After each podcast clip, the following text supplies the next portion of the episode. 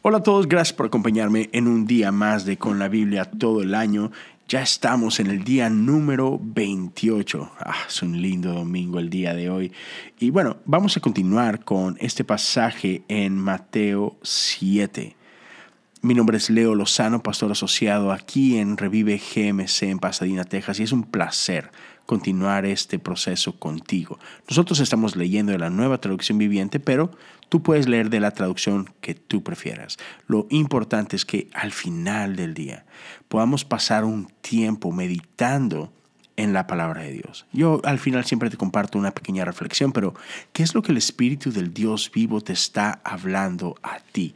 Y si tú quieres compartir eso con nosotros, puedes hacerlo a través de nuestras redes sociales. Puedes encontrarnos en Instagram como Revive GMC o ah, puedes encontrarnos en Facebook y ya nos encantaría saber qué es lo que Dios está haciendo en tu corazón.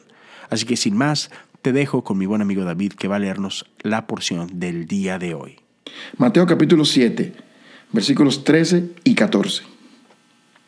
Solo puedes entrar en el reino de, Dios a través de la puerta angosta. La carretera al infierno es amplia y la puerta es ancha para los muchos que escogen ese camino. Sin embargo, la puerta de acceso a la vida es muy angosta y el camino es difícil. Y son solo unos pocos los que alguna vez lo encuentran. Wow, ya, te soy honesto.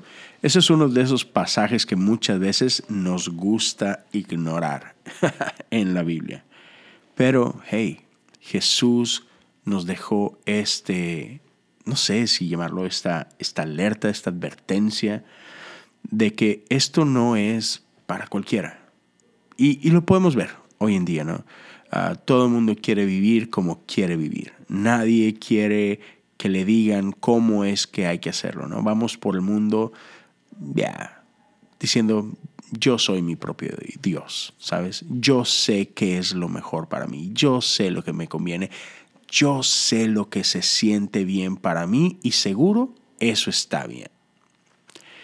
Y ya, esa es la mayoría de la gente. Y no a muchos les gusta recibir indicaciones o recibir consejo o recibir una guía o, o no a muchos les gusta reconocer que que hay un Dios y que hay un evangelio y que, ¿sabes?